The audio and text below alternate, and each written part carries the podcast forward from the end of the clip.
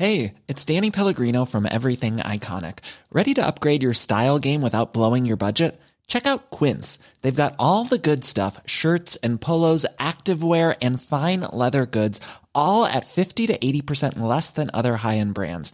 And the best part? They're all about safe, ethical, and responsible manufacturing. Get that luxury vibe without the luxury price tag. Hit up quince.com slash upgrade for free shipping and 365 day returns on your next order. That's quince.com slash upgrade.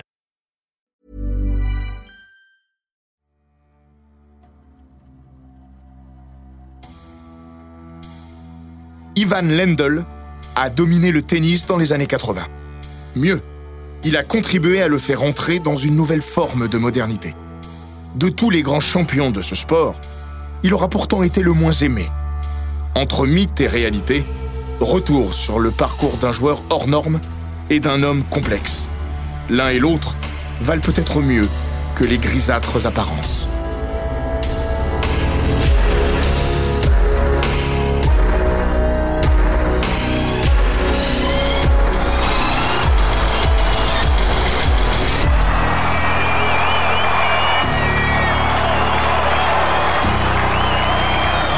Bienvenue dans les grands récits d'Eurosport.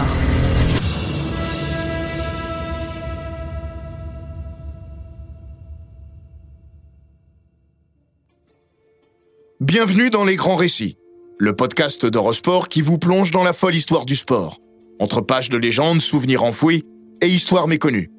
Aujourd'hui, retour sur la trajectoire d'Ivan Lendl. Ivan, pensez-vous que le public apprécie le grand joueur que vous êtes? Oh, je crois que oui. Je sais que le public attendait autre chose de moi, mais je ne pouvais pas le lui donner. Je ne suis pas un clown. Flushing Meadow, août 1994. Contraint à l'abandon dès le deuxième tour de l'US Open contre Bernd Karbarer, Ivan Lendl vient, sans le savoir, de jouer son 271e et dernier match en Grand Chelem. Trois mois plus tard, il officialisera son départ à la retraite, contraint et forcé par un dos qui le martyrise. Dans cette dernière conférence de presse new-yorkaise, l'ancien numéro 1 mondial effleure d'une phrase ce qu'il fut et ce qu'il n'était pas. Un champion obsédé par la victoire et un homme fermé à double tour, n'ayant jamais voulu transiger avec sa vérité pour soigner les apparences. C'est la fin d'un parcours d'exception. Vainqueur de 8 tournois du Grand Chelem, de 5 Masters, de 94 tournois au total, numéro 1 mondial pendant 270 semaines, Lendl a passé une décennie entière sans jamais quitter le podium du classement ATP et a dominé le tennis avec une certaine férocité. D'une phénoménale constance au plus haut niveau, il a accompli quelques performances que même les géants de notre temps n'ont pas égalées. Comme ses huit finales consécutives à l'US Open, de 1981 à 1989, et neuf finales d'affilée au Masters, entre 1980 et 1988. En plaisantant à moitié, Mats Wilander a dit un jour Quand Lendl est hors de forme, il perd en finale.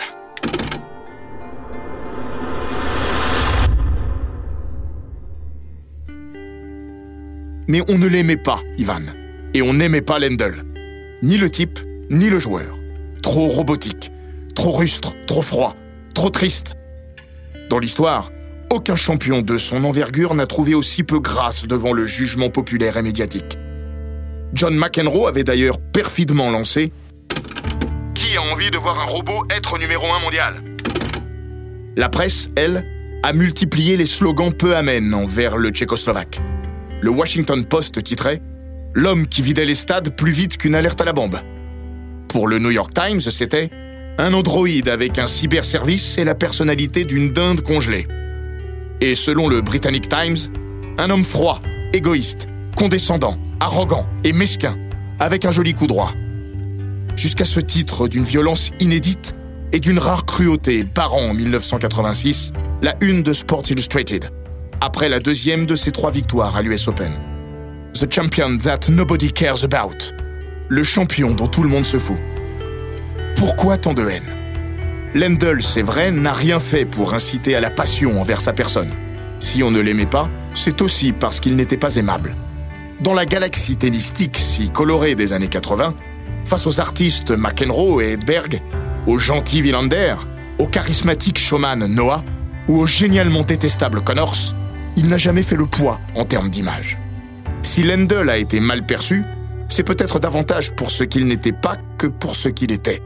Son jeu, mécanique, aurait-il à ce point été déprécié sur la forme s'il n'avait pas rivalisé avec McEnroe, l'artiste absolu? Aurait-on autant décrié sa personnalité s'il n'avait été contemporain de personnages aussi hauts en couleur que Connors ou Noah Avare de ses émotions, il ne donnait rien. Yannick Noah, l'anti-Lendl par excellence, avait lancé Quel monstre Je ne veux rien avoir à faire avec lui. Tout cet argent, il n'a toujours pas le temps de lâcher un sourire. Il donne une mauvaise image du jeu. Mais le faux procès, doublé du délit de sale gueule, n'était pas loin. Son entraîneur, l'Australien Tony Roche, rappelait en 1986 On lui reproche de ne pas sourire. Mais vous avez déjà vu McEnroe ou Connors sourire? Et Borg ne montrait aucune émotion.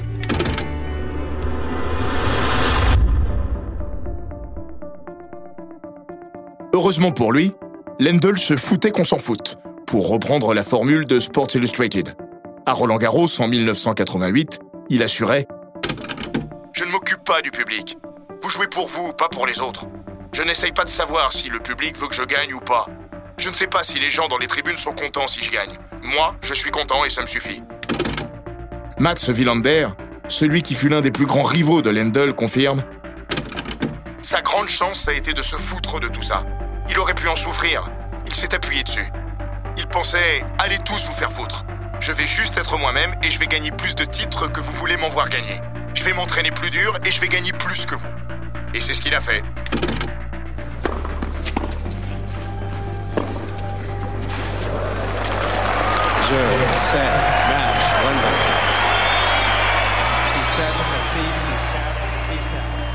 En septembre 2019, invité de l'émission Tennis Legends, animée par Villander sur Eurosport, Lendl n'avait pas caché qu'il puisait une certaine jouissance dans le fait d'énerver tout le monde en gagnant. Cela ne l'empêchait pas de vivre comme une forme d'injustice les campagnes de presse dont il a pu être l'objet. Qu'on ne l'aime pas pour ce qu'il était, aucun problème. Mais le trait de ce portrait à charge était trop grossier pour être honnête. Jusqu'à le dénaturer, comme il s'en plaignait après la fameuse couverture de Sports Illustrated, à qui il refusera par la suite d'adresser la parole. Les gens ne me comprennent pas parce que les médias ne me présentent pas tel que je suis. Tout est toujours négatif. Ils déforment ce que je dis et arrivent même à déformer ce que je ne dis pas. Villander témoignera En réalité, Ivan est un mec super et il l'a toujours été. Henri Lecomte, lui, était sans doute une des personnes les plus proches de Lendl sur le circuit. Les deux joueurs, entre méticulosité extrême et instinct pur, ne pouvaient être plus opposés. Mais les deux hommes aimaient passer du temps ensemble. Ils ont préparé Roland Garros plusieurs fois tous les deux, à Monte Carlo. Et le Français a même été invité par Lendl dans sa propriété du Connecticut. Lui aussi décrit une personnalité assez éloignée du mythe. Ivan a un côté attachant. Il se protégeait beaucoup, mais c'est quelqu'un de passionné et qui peut même être généreux, contrairement à ce qu'on pense. Pour un peu, Lendl serait un type qui gagnerait à être connu. Son image était si détestable que l'approcher c'était presque à coup sûr la garantie d'être agréablement surpris. Expérience vécue notamment par Ronald Agenor. En 1985, le jeune haïtien a l'effrayant honneur de s'entraîner pendant une semaine avec Ivan le Terrible, à Monte-Carlo.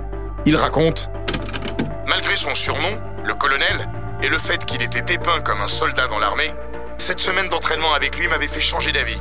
Lendl était drôle, il faisait toujours des blagues.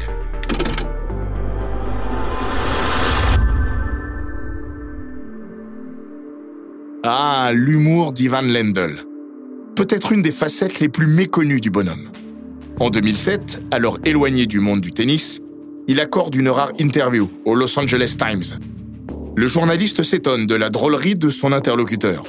L'ancien numéro 1 mondial se défend. J'ai toujours eu de l'humour. C'est vous qui ne le compreniez pas ou ne vouliez pas le voir. Dans ce même entretien, il parle de sa famille, d'une de ses filles, baptisée Crash, elle a 14 ans et son vrai nom c'est Daniela. Mais si vous l'appelez comme ça, elle se sentira insultée. Pour tout le monde, c'est Crash. Je l'ai surnommée comme ça parce qu'un jour, elle promenait le chien et passait plus de temps à regarder le chien derrière elle que l'arbre devant. Elle a pris l'arbre. Heureusement, le chien n'a rien eu. Mats Wilander insiste. Ivan n'est pas drôle, il est incroyablement drôle. Il connaît plus de blagues que n'importe qui. Il me raconte tout le temps des histoires drôles, souvent bien sales. Chaque fois que je le croise, il m'en raconte une nouvelle. Un humour bien à lui quand même. Le conte glissera d'ailleurs. Il était particulier, Ivan. C'était un humour très sarcastique, très caustique. C'était parfois très premier degré. Ça pouvait paraître méchant, mais c'était drôle. À condition de ne pas en être le destinataire. Villander se souvient Ivan avait souvent un problème de timing avec son humour. Et le Suédois rapportait cette anecdote datant du tournoi de Tokyo en 1987. Ivan aimait taquiner, surtout quand il venait de gagner. Ce jour-là, Michael Pernfors est avec son coach. Il lui dit J'ai joué le match de ma vie en indoor et je prends 6-0, 6-2. Qu'est-ce que je peux faire de plus? C'était dur pour lui. Ivan arrive dans le vestiaire et il veut plaisanter. Michael, je t'ai fait courir comme un petit chien aujourd'hui, hein? Le tout dit avec son accent et en imitant un chien qui court. Si tu fais ce genre de choses deux mois après, quand tu recroises le gars, ça passe. Mais quand c'est au mauvais moment, tu passes pour un connard. Je suis persuadé qu'Ivan ne pensait pas à mal. Mais parfois, ça marchait pas et certains l'ont pris en grippe.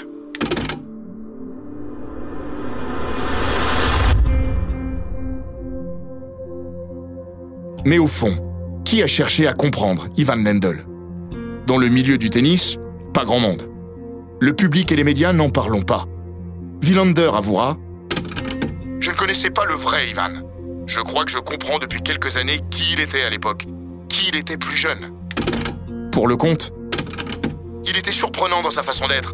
Il pouvait t'inviter au resto, t'offrir un cadeau, puis après ça, il devenait beaucoup plus sombre.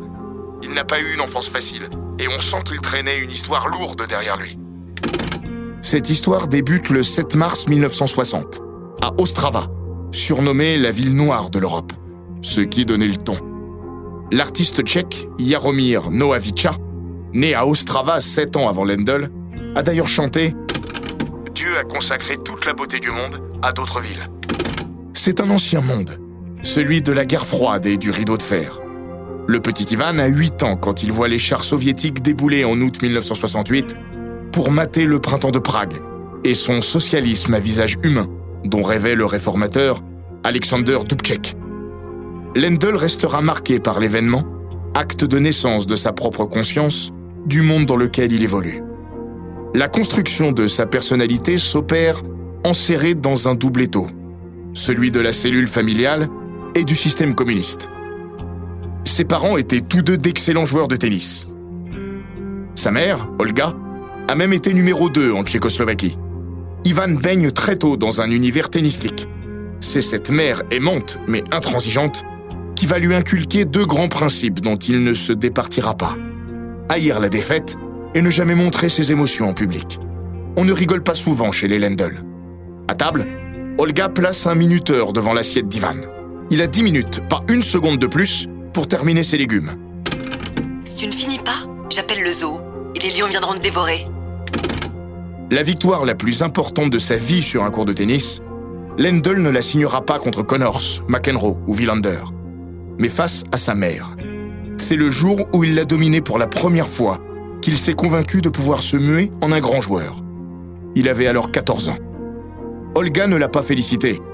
Elle a pris ses raquettes et a fait la gueule. La haine de l'échec, plus forte que la fierté envers un fils. Même devenu l'immense champion que l'on sait, lorsque ses parents seront installés en tribune, il évitera de croiser le regard de sa mère, de peur d'y trouver une forme de réprobation.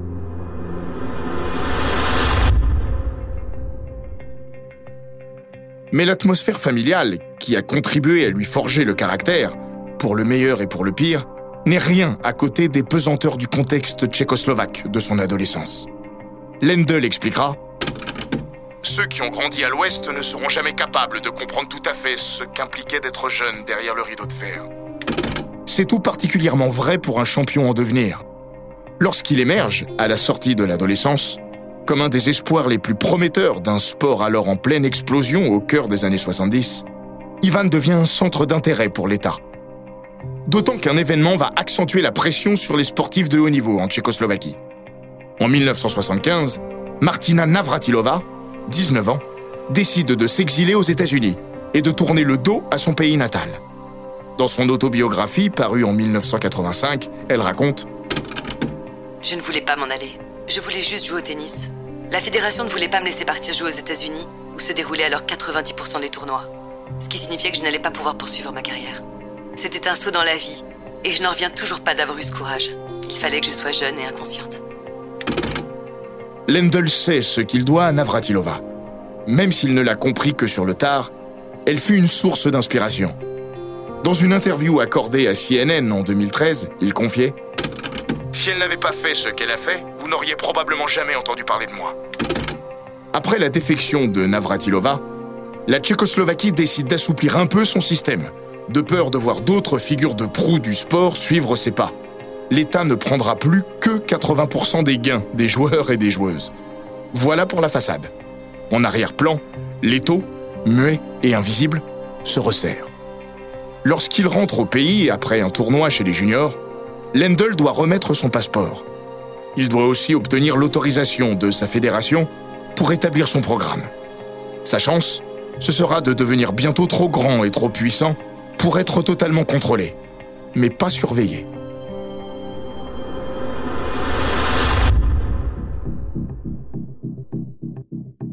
Au début des années 80, Ivan Lendl est déjà un joueur de premier plan.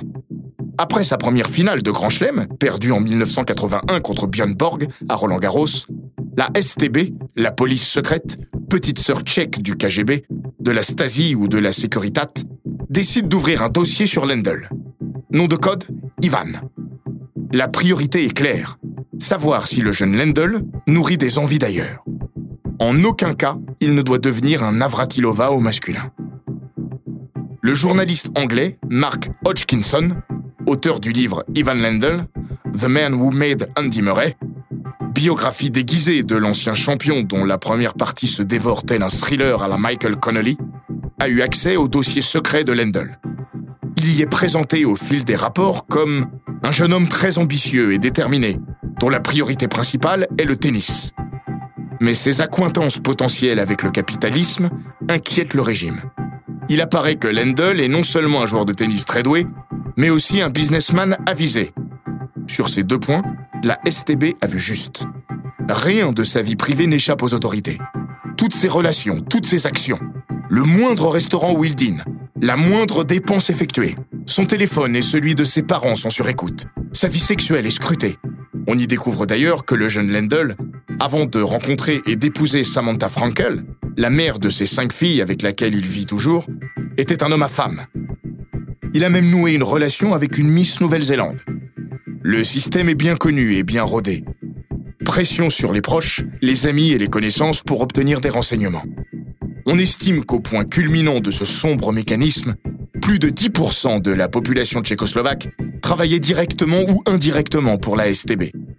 Comment accorder sa confiance Et à qui Mark Hodgkinson explique pour Lendl, il y aura longtemps la crainte d'être éradiqué de toute vie publique. Taper dans une balle dans un contexte de peur et de paranoïa permet de comprendre sa personnalité. Pour réussir, il s'est forgé une image dure et froide, au moins en apparence.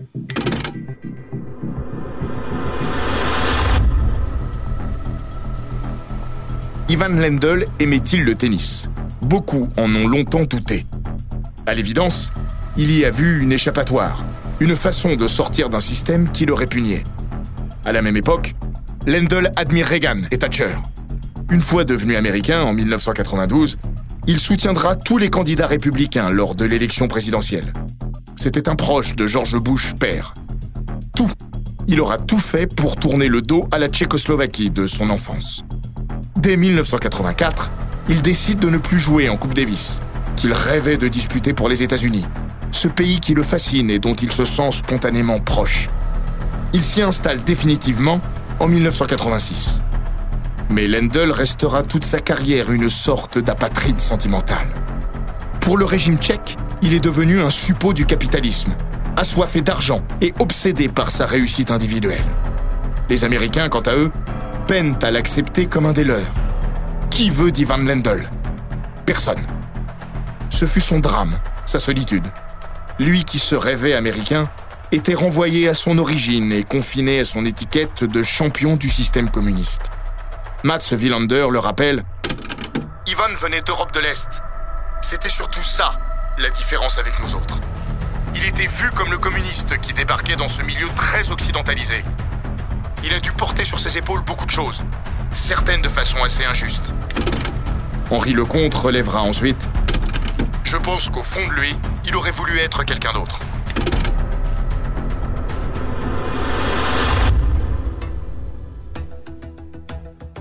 Alors, la victoire sera son pouvoir, même s'il faudra du temps pour cela.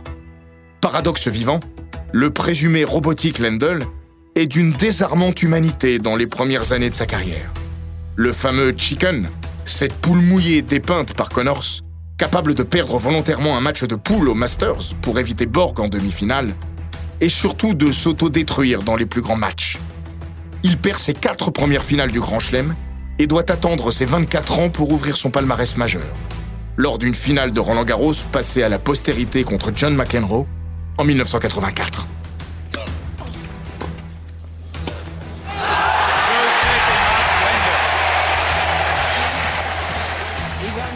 Toutes mes félicitations. C'est ici, à Paris, à Roland Garros, que vous remportez ce premier tournoi du Grand Chelem. Ivan, euh, votre chance aujourd'hui est d'avoir poussé John McEnroe à 5-7. Vous étiez plus frais physiquement que lui. Ivan, quelqu'un a dit une fois que le jour où vous gagneriez le premier tournoi du Grand Chelem, ça sera le début d'une longue série, une série à la bord. Qu'en pensez-vous?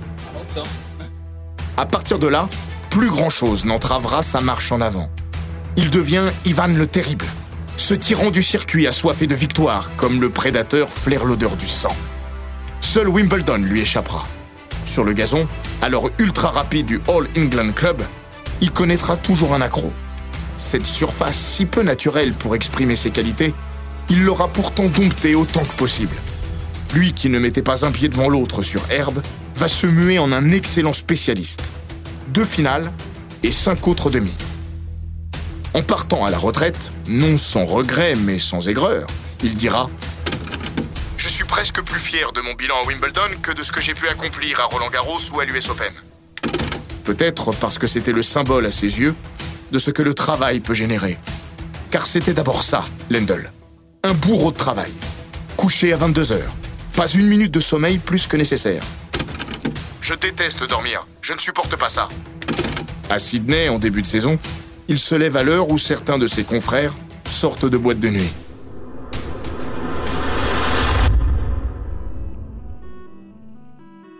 Lendl va révolutionner son sport avec des méthodes de préparation jamais vues. Il a été le premier à travailler avec un préparateur mental.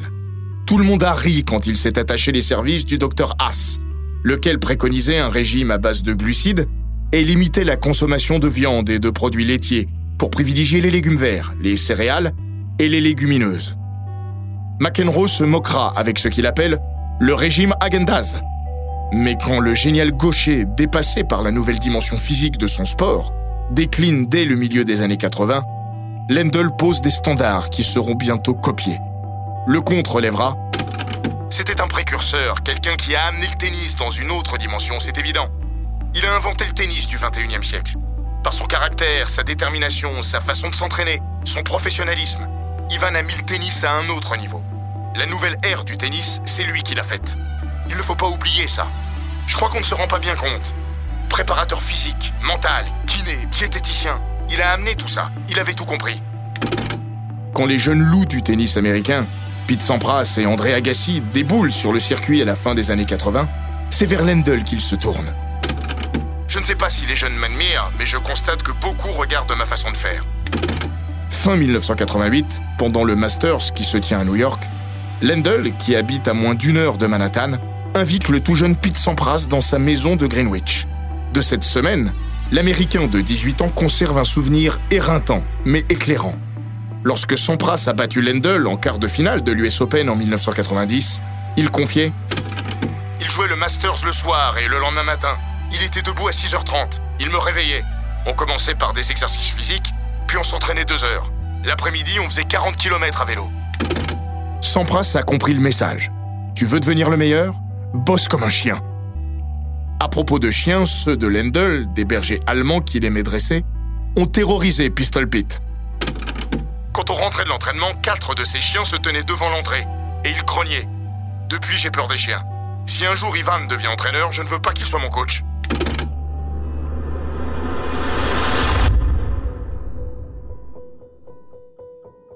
Ceux qui ont effectué ne serait-ce qu'une séance d'entraînement dans leur vie avec Lendl témoignent de la dureté du moment. Le comte se souvient C'était terrible. La moindre balle un peu facile que tu lui donnais, il te la mettait dans la gueule. Il a toujours été comme ça, il changera pas. Même sur le Senior Tour, j'ai joué contre lui, et il te met des balles dans la gueule.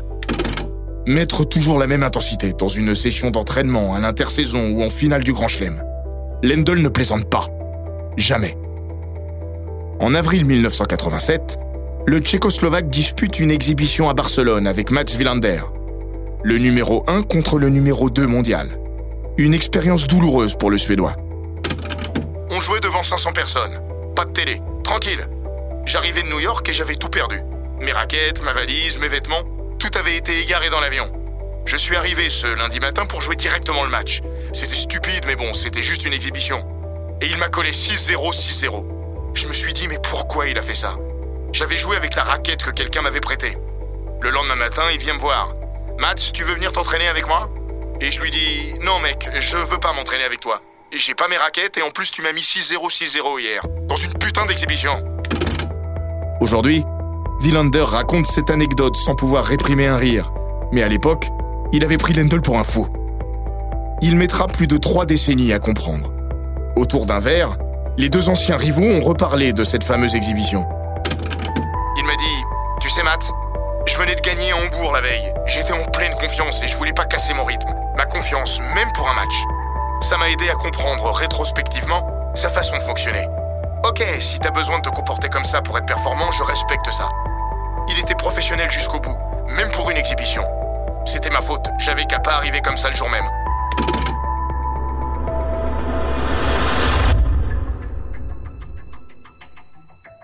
Ce type d'événement, à la fois anodin et révélateur, a contribué à nourrir l'incompréhension mutuelle entre Lendl et ses pairs, à l'enfoncer dans des stéréotypes.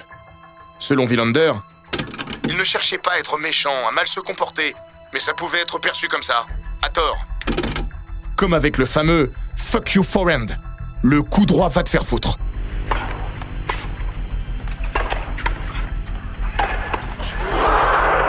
Visiblement, Ivan Lendl a joué l'homme.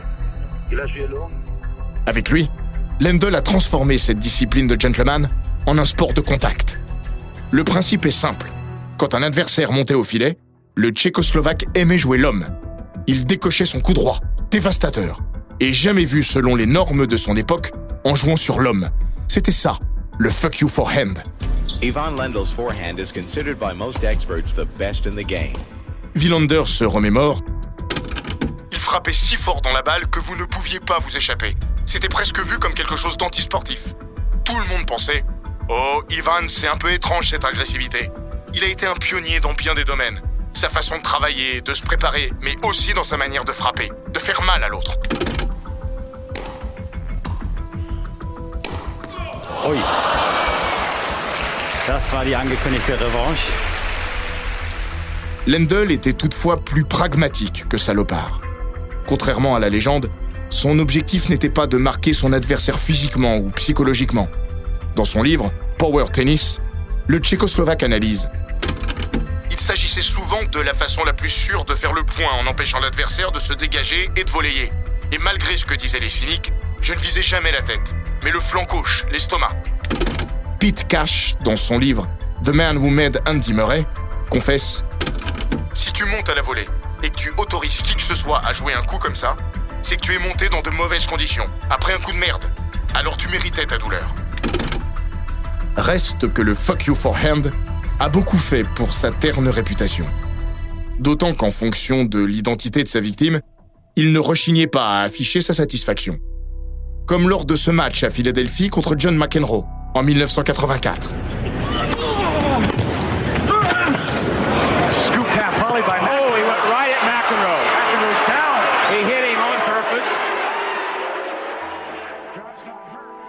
Après avoir touché Big Mac là où ça fait le plus mal et le plus rire, il s'était aussitôt tourné dos au filet, affichant un rictus de satisfaction perçu comme sardonique.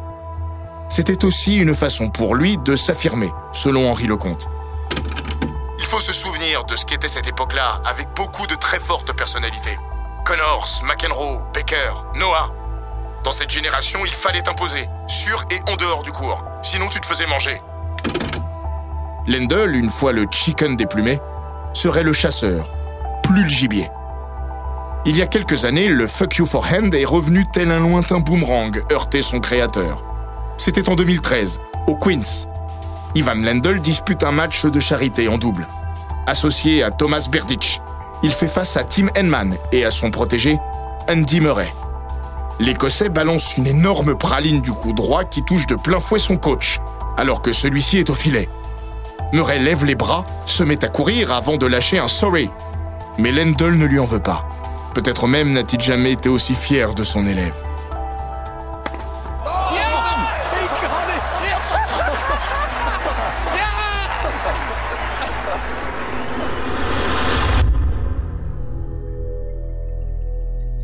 Andy Murray doit beaucoup à Ivan Lendl. Fin 2011, bloqué par le Big Three, ayant perdu ses trois premières finales de Grand Chelem, il s'attache les services de ce personnage qui avait disparu de la circulation depuis plus de 15 ans. L'annonce de cette collaboration surprend le monde du tennis. On traite Murray de fou. 18 mois plus tard, il aura remporté le titre olympique, l'US Open et Wimbledon.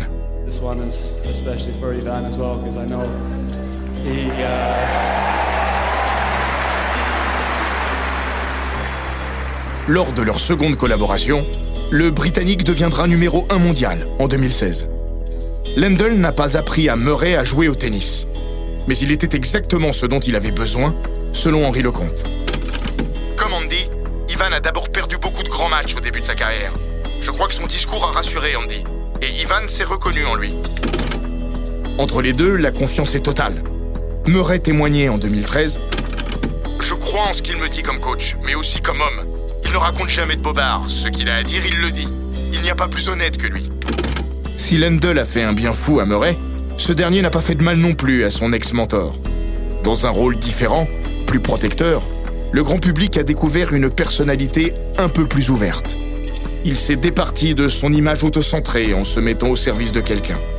Villander dira En revenant et en s'occupant d'Andy, je pense qu'il a montré qu'au fond, il aimait vraiment le tennis. Andy et lui, c'est une belle histoire. Il n'est toujours pas un clown, mais son humour s'est révélé à un plus grand nombre. Comme lors de ce double au Queens. Interviewé sur le cours après le match, Lendl signe un festival, déclenchant les rires du public à plusieurs reprises. On lui demande Quelles sont les chances d'Andy pour Wimbledon? Celui-ci répond Aucune chance. Vu la façon dont il a joué aujourd'hui et la façon dont il m'a touché, il aura déjà de la chance s'il est là lundi prochain. Il faut voir la tête d'Andy Murray, tel un gamin tensé par son professeur. Moins de trois semaines plus tard, Murray remportera Wimbledon, mettant fin à 77 années de disette britannique.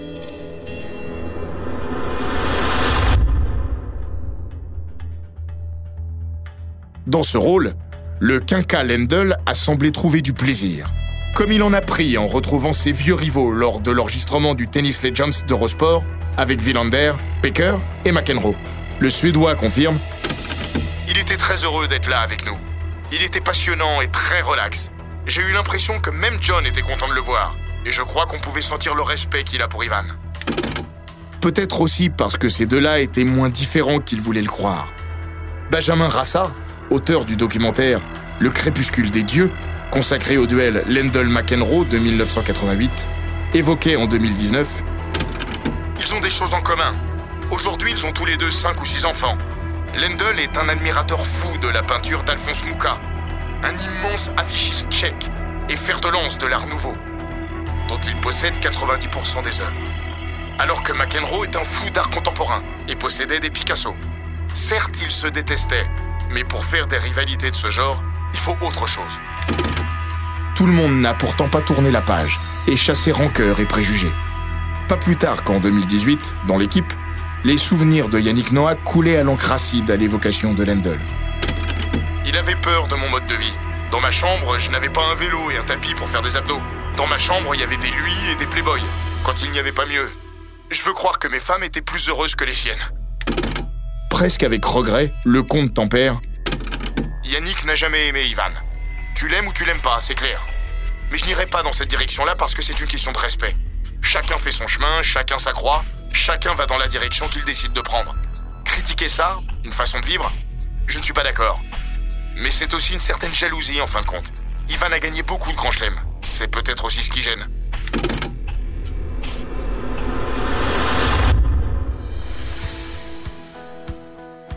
Mats Wilander, lui, adore Noah et s'entend à merveille avec Lendl, avec lequel il aura noué une relation spéciale du temps de leur carrière. Il dira Je respectais Ivan encore plus que. En fait, je n'ai pas de nom. Il n'y a pas un seul joueur que je respectais plus qu'Ivan Lendl. Il est celui qui m'a poussé à travailler encore plus, à m'entraîner plus dur, à repousser mes limites. Sans Ivan, je n'aurais pas atteint le niveau que j'ai atteint. Dans leur immense majorité, ceux qui l'ont côtoyé jadis, raquette en main, ont découvert un autre homme. Lendl a peut-être moins évolué que la perception qu'ils ont de lui. À défaut d'amitié, la tentation de la proximité affleure parfois, au risque de réveiller la bête et son humour. Lors de l'enregistrement du Tennis Legends en septembre 2019, le prestigieux Quatuor prolonge et partage ses souvenirs. Villander raconte John a Tu sais, Ivan, il est temps qu'on laisse tout ça de côté maintenant et qu'on règle nos derniers comptes sur un terrain de golf. Et j'ai dit Oh, c'est une super idée Je me joins à vous, les gars Ivan m'a regardé et m'a demandé très sérieusement Mats, est-ce que tu es un bon caddie? Bon, va te faire foutre, Ivan. Tout le monde a éclaté de rire. Ce type a vraiment un fantastique sens de la répartie. Lendl restera toujours Lendl. Et tant mieux.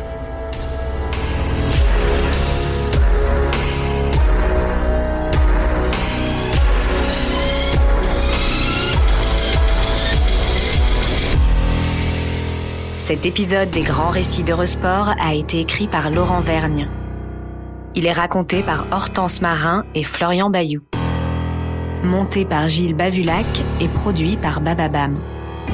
N'hésitez pas à vous abonner, commenter, partager et noter ce podcast sur Apple Podcast, Google Podcast, Castbox, Spotify, Deezer et toutes les plateformes audio.